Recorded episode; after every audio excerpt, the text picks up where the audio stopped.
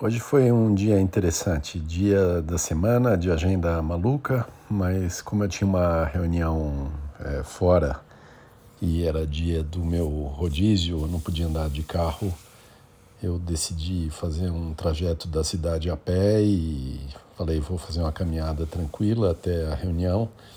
Mas no final eram 5 quilômetros, então foi uma caminhada longa. Mas bom fazer um exercício que começou uma caminhada tranquila, acabou virando uma, uma caminhada um pouquinho suada no final.